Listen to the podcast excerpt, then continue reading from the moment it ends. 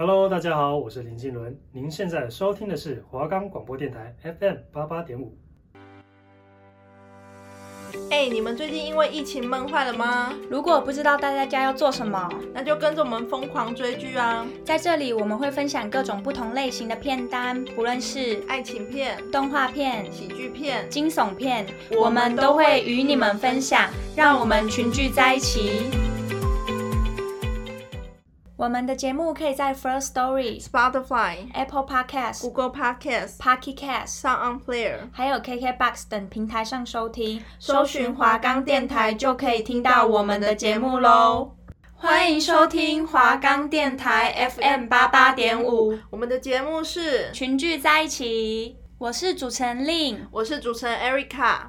好，那我想先跟大家介绍一下今天节目的流程。那我们今天两位主持人呢，会共同介绍一部作品。那这部作品是台剧《我们与恶的距离》。那接下来我们会介介绍这一部作品的故事大纲，接下来会介绍重点人物。那之后我们有整理这部剧想传达的主要四个核心议题，然后接下来才会。进入两位主持人各自的心得感想。那今天一样有根据主题推荐两首歌给大家。如果对今天的主题有兴趣的话，再继续听下去哦。好，那诶，这部作品是在二零一九年公视上映的作品，所以当时其实还没播出的时候，就是一个蛮有话题度的。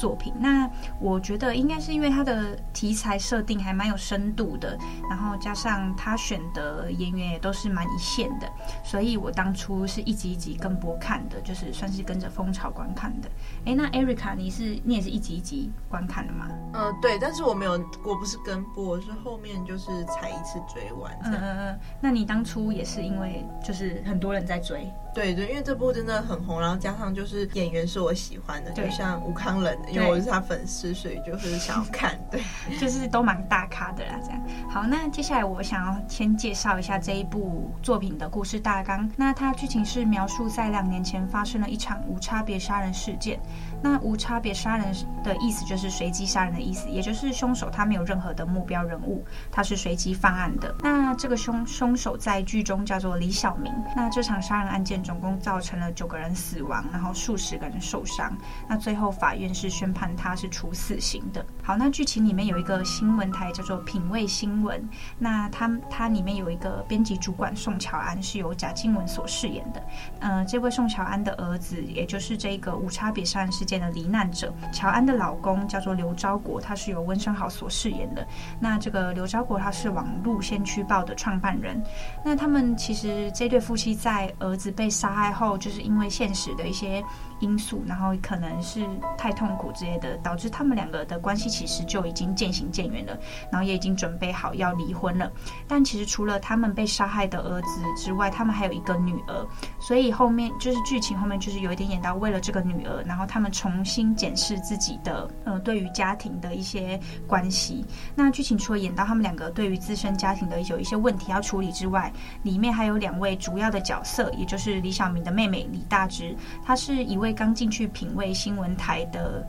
呃，实习的一位菜鸟记者，所以这边的主轴就是围绕她是一位杀人犯的妹妹，那以及她的主管宋乔安，刚好是就是这个事件的受害者家属的这个立场的这个观点，让我们去思考。好，那另外还有另外一位，嗯、算是比较主要的演员，也就是李小明的辩护律师，他是由吴康仁所饰演的王赦。好，那透过他的角色设定，会让我们探讨在这个职务以及大众的舆论这两者之间，就是你当自己是。处在这个角色，然后你是处在这个角色，你的心态要怎么去吸收？你要怎么去调试？所以这是。台湾第一部以杀人案件为背景，然后让我们去探讨加害者、加害者家属、被害者家属，还有辩护律师，嗯，还有最主要，嗯，他想传达的一个观点就是媒体在这个社会当中所扮演的角色，还有一些精神疾病患者啊，还有其他一些人物的一些心境还有纠葛。好，那嗯，我今天要推荐的第一首歌是台湾的女歌手魏如萱的《比格所在》。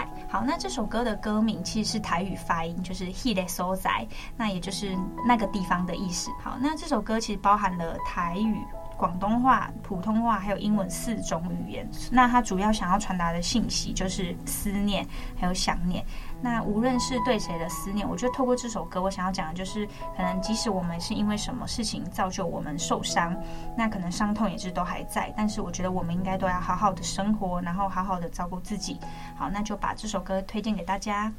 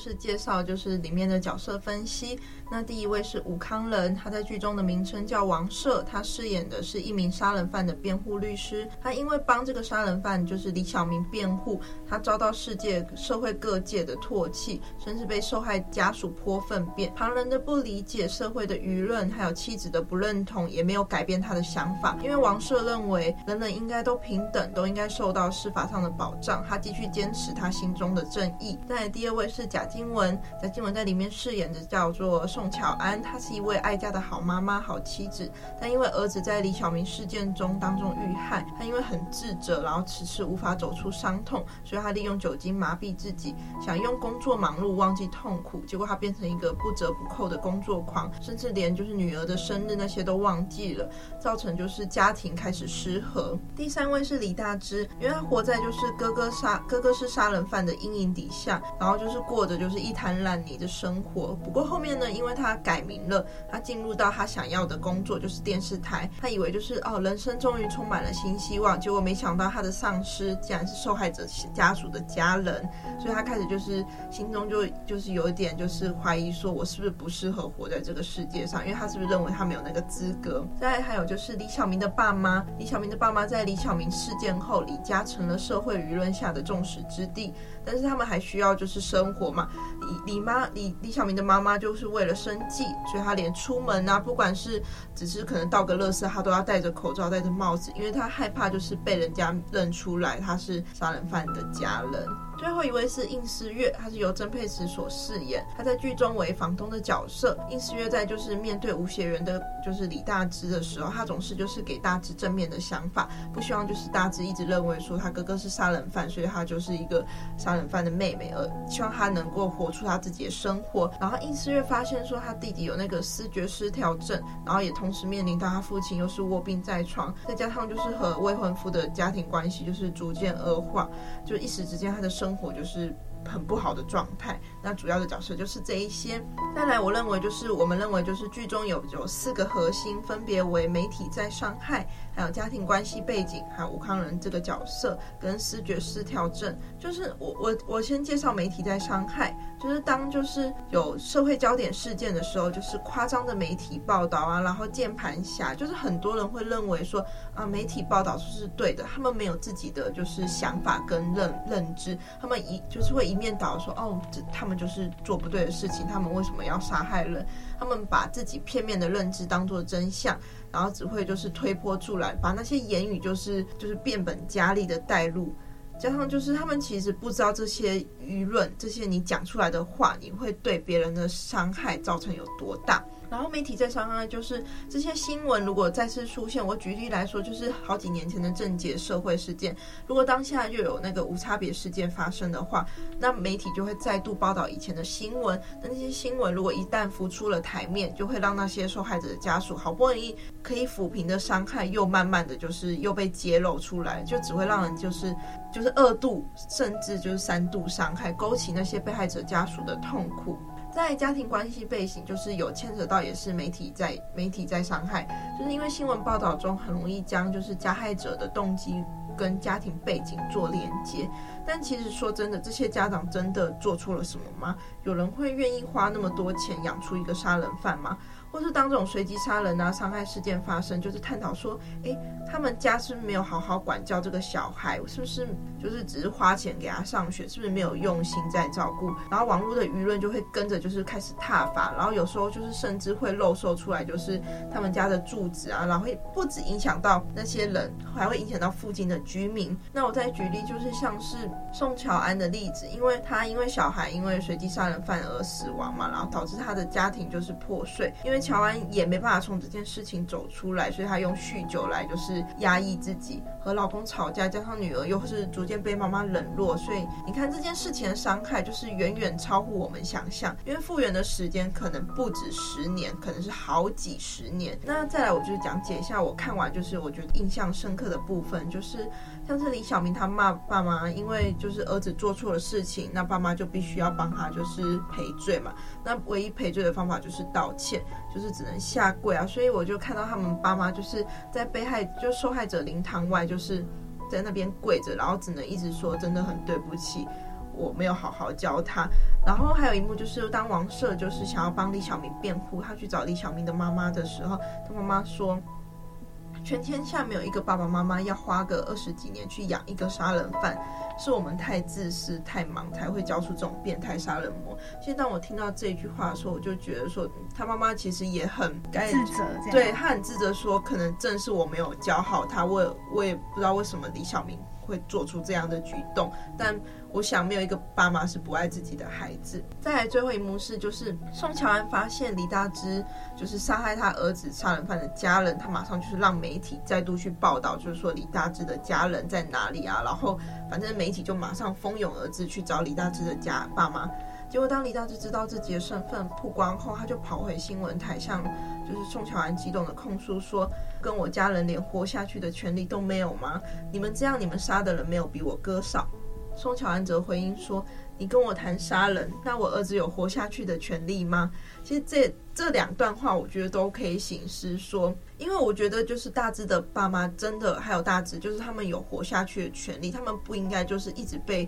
冠上的贴标签，说你是杀人犯的爸妈、杀人犯的家属、杀人犯的妹妹。那当然，我也能理解说，就是宋乔安的。内心的感受，毕竟他真的失去了一个他的儿子，他的痛是我们这些外人都没办法了解的。而且当下这一幕，就是宋乔安的眼泪就刚好一滴这样滑下来，那个 moment 就是整个就是气氛拿捏，整个情节就是很紧张，抓得很好，连那滴眼泪水就流下的时机都非常刚好。然后就是我看完了，就是我们与恶的距离，我想总结一下，就是。我真的觉得我们与恶的距离真的很近。加上这部剧其实从很多社会面向在探讨人们不愿意面对的现实，从媒体乱象啊、实行犯变护、加害者家属、被害者家属、乡民舆论，还有精神就是病患的苦衷。那希望你如果看了这一部剧，希望能够站在不同的立场，相互理解的过程。或许我们的出发点不同，我们也应该就是要有沟通，要有对话。我们要对不明白的事情，就是保持着开放的角度，而不是就是一昧的指责哦，你这样不对，你怎么可以这样做？我们应该就是要试着去理解他人。社会上有很多辛苦的人，那需要的是多一些理解跟关心。好的，那接下来换我介绍，就是剩下两个核心议题。那接下来我要介绍的核心议题是剧中吴康仁所饰演王赦的这个角色。那他在剧里面其实是杀人犯李小明的辩护律师。那我们之所以把这个角色拿出来抽出来探讨，是因为我们觉得，嗯、这个角色还蛮值得我们去思考的，因为他算是夹在自己的工作理念，还有社会大众啊，以及自己妻子不谅解、不理解的之这之间。那王赦这个角色在剧里面的理念，他就是。觉得说，因为他自己算是在社会上比较出身于底层的人，所以他觉得应该要去正视杀人犯背后的动机，也去探讨他的背景。那他就是认为，如果只是把李小明就这样处死了，然后不去探讨说，诶，他到底为什么要杀人，为什么有这个想法产生，那这样其实是对社会是没有任何的意义还有帮助的。那剧情里面有呃那个李小明，我刚有说到他背后后面是被处死刑的，所以对于这一个议题，其实透过王赦这个角色，他会说，哎，现在处死刑这件事情，其实对我们这个民主的法治国家而言，好像是为了抚慰人心，就是。他认为这个手段其实是很粗暴的。那他在里面有提到一句话，就是到底什么是好人，到底什么是坏人？你有标准答案吗？其实吴康仁在准备王赦这个角色之前，他做了蛮多功课。那包括他和有和很多人权律师啊、face 团体沟通过，然后又和郑捷的辩护律师黄志豪聊过。最后他有得到一个观点，就是其实这些相关的呃团体或者是律师，他们在追求的一直都不是要。就是单纯的只是，哎，我想保护这个人。他们在争取的是身为人的最基本的一些权利。那透过罪犯者的背景，他们想要去了解背后可能社会背后可能潜藏的一些问题。那可能是精神疾病，或者是家庭背景的有出了一些问题，就是家庭背景的养成。那并且他们最主要想要达到的目的，就是去预防这件事情，以防再有重蹈覆辙的事情发生。那我觉得，其实这种事情在我们真实的。嗯，真实的这个社会其实也发生了不少，就是不少事件，包括前一阵，呃，大家最知道的郑捷，那还有像是之前也有在台南发生过。所以其实我觉得我们能做到，真的就是去观察现在社会上，呃，到底有什么问题是值得我们去就是观察的，就是我们要去反思，然后才能去减少说我们未来可能又会再遇到这种。事情的几率。好，那我自己的想法其实，嗯，刚刚吴康也有提到，就是他透过王赦这个角色，可以让我们一般大众去了解到，说，哎，其实不是很直观的，就是认定。他们这个人权律师，他们就是这个杀人犯的律师，就是想要保护凶手。我觉得他们是透过律师这个位置，他可以很直接的和凶手有交流，有呃一些想法上的沟通，然后去深入了解到说，诶，为什么他们会有这个想法产生？这样。好，那最后一个核心议题就是在剧中由林哲熹饰演的应思聪，那他就是刚刚 Erica 有提到，就是他是。呃，李大芝房东的弟弟，那他因为在剧里面有一些呃发生一些事情，导致他患有这个思觉失调症。那这个这个症，可能我们普遍大众之前会比较听到的是他的旧名字，也就是精神分裂症。只是他后来已经被证明为思觉失调。好，那因为患有这个疾病，可能会导致患者会有一些幻觉，所以剧里面就有演到这个应思聪，他因为发病了。所以他不小心误闯到那个幼儿园里面，然后就被大家认为就是，哎，他好像要攻击小朋友，就是开始觉得他是不是又要可能会又有那种什么无差别杀人的案件又要发生了，然后他最后就是有被警察逮捕这样。那我觉得，嗯、透过这部剧，他想要利用应思聪这个角色，他想传达给大众的一个观点，就是我们很常会把这些患有精神疾病的人跟暴力危险这件事情画上等号，或者是我们会。我们一般人就会觉得说，哦，他是不是又要用精神病脱罪了？他说这样是不是他可以又可以减刑什么的？所以我觉得其实这都是我们的偏见。那因为我们其实真的没有去认识这个疾病，我们说真的也没有去认识这个人。那很多东西可能就是媒体注入给我们，然后去就是媒体播报的东西给我们，然后很多人就会嗯、没有自己的。嗯，思考这样，就是我们可能一般大众就会觉得说，哎，那他就去治疗，或者是去看医生吃药不就好了？但是其实就是没有这么简单，就是他们接受治疗，其实必须要有很大的心理建设。那因为接受这个治疗会有很多副作用。那饰演这个应思聪的林哲熹，他在开拍之前也做了很多功课，比如说他有真的去探访这些患有思觉失调症的病友，然后有跟他们沟通过。那他们就有提到说，哎，其实我们开始在做这个治疗的时候。我们开始吃药，但其实吃这个药不会改善我们的病情，它其实只会控制我们不要去造成别人的麻烦，但是它却会就是吃这个药会让我整天都浑浑噩噩的，而且没有办法反应。那其实当他提出这个想法的时候，我觉得还蛮蛮让我有意识到说，哎，所以其实治疗这件事情，可能我们一般大众会觉得说。好像很简单这样，但其实对于这些病患来说，这其实不是一件很容易的事情。那透过这一部剧，我觉得虽然我我现在还没有办法，没有办法，就是可以很深入的说，诶，我真的很了解这个疾病，但是我觉得我是可以多一份包容心，或者是多一份同理心去看待这些患有精神疾病的人。好，那接下来我自己看完就是这一部戏的心得感想，就是。嗯，我觉得这一部台剧真的是有史以来让我觉得我学到最多东西的。然后它确实也是一部很有深度的作品。嗯，我觉得他提出的很多东西，可能一般大众都没有去看到，就是没有去想到的观点。那还有他讲了很多社会上我们可能忽略到的事情，例如像是有关于杀人犯的家属这件事情。如果这部剧没有演出，其实我真的还不会意识到。像很刚 Erica 有讲到那个李小明的爸妈有讲一句台词，他说没有爸妈要花二十几年养出一个杀人犯。那其实我觉得这一句台词是真的还蛮心酸的。那我自己想说，嗯，如果我自己是杀人犯的，就是妈妈，我自己没有办法，就是我不知道怎么去，去承担这些。对对对，我自己可能会。嗯我自己可能也不知道怎么办，可能会想不开啰嗦。对，好，那嗯，这个这一个这部作品的导演林君阳他有说一句话，也让蛮让我反思的。他说，其实我们拍这个故事的初衷是想要撕掉标签，我们没有定义谁是善谁是恶，那想认同谁，其实是由你自己来决定。那其实透过这一部剧，我觉得，呃，对于什么才是善，什么才是恶，我觉得这是一件很难讲的事情，就一切都太难讲了。我觉得。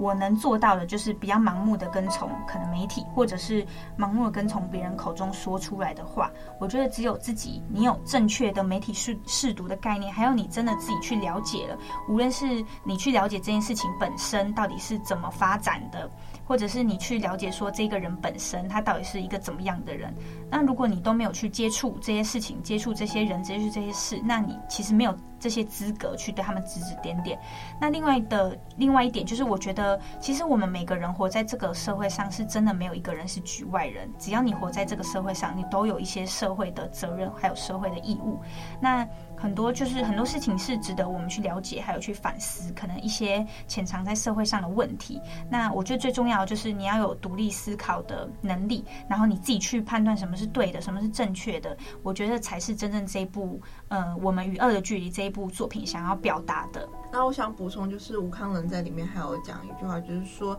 你可以和我有不同的意见，但是我尊重你说话的权利。我觉得这是很重要的一点，因为现代人就可能不管是吵架，或是只要我不喜欢你，我就是不会去听你讲的话，他不会去接纳就是别人任何的意见，变成就是说你好像不没有去理解对方，你就不知道其实对方可能想表达的是什么，你就会开始误会，然后甚至就可能导致一些不好的结果发生。但是这是就是现代人很难做到的。一件事，对，因为我觉得就是现在我们这个国家已经算是很自由，对，就是太自由，可能就会开始泛滥，对，然后可能加上嗯、呃，我们像譬如说刚刚 Erica 讲的那个观点，就是我觉得我们我们都应该要去倾听跟你不同立场的人，那就像是可能嗯、呃，加害者就是嗯、呃，杀人犯爸妈这件事情，我们可能会嗯、呃，以前就会觉得说。啊，他们就是养出这个杀人犯啊，都是他们的错。对，但是其实我们没有站在他们的立场，因为他爸妈没办法控制他的行为，因为爸妈不会无时无刻就待在你身边，嗯嗯，就连朋友也不会无时无刻都是黏在你身边，何况是家人。尤其是当你长大后，你要为自己的行为负责。不过他爸妈就是还是因为他知道他儿子做错，他愿意就是为他们道，就是替他道歉这样。对，然后就是现在就是有时候你的一句话，有可能就是无形中的伤害。对，现在他就是也讲到蛮多酸民的啦，嗯、就是对，穿键盘手啊，就是那些留言都是会无，就是网络上的舆论都是会造成一些伤害。对，像我刚刚讲到说，就是其实我们很多一般人可能你根本就没有了解这件事情，或者是你根本就不了解这个人。好，可能即即便他现在患有这个可能有精神疾病的一些问题，可是你你真的有跟他相处过吗？就是嗯，很多就是很多人或者是很多事情。当我们真的没有自己自身去了解、自身去接触的时候，其实我们就没有那些资格去指指点点别人，嗯、对。然后，其实很多时候我们可能无心的一句话，也就会造成别人的伤害。所以，我觉得我们能做到就是多一份包容心，然后有多一点理解。然后就是当你说出任何一句话，你可以先在脑中思考一下，嗯、或许你可以用别的方式去讲，就伤害就不会那么大。对。然后再来，我要介绍今天的第二首歌，我选的是《别让我走远》。那这首歌也是我们与恶的距离的主题曲。那里面歌词有提到，就是说我曾站在黑暗顶端，我以为光的距离很短。那我觉得对我来说，这两句歌词可能在描述，就是说每个人都有那个黑暗面，或是他没办法过去的坎，就他可能真的就是存在，就是他内心的黑暗面实在是太大。他希望就是如果有一个人能够陪伴他，或许有一丝的光可以照进来，就是可能让你改变你的想法，或者当下你能够转念。那再搭配就是原唱林宥嘉的声音，就是这个旋律会直接在我脑海中浮现。所以我蛮推荐这首歌给大家，推荐给大家听。整个世界在腐烂，腐烂的都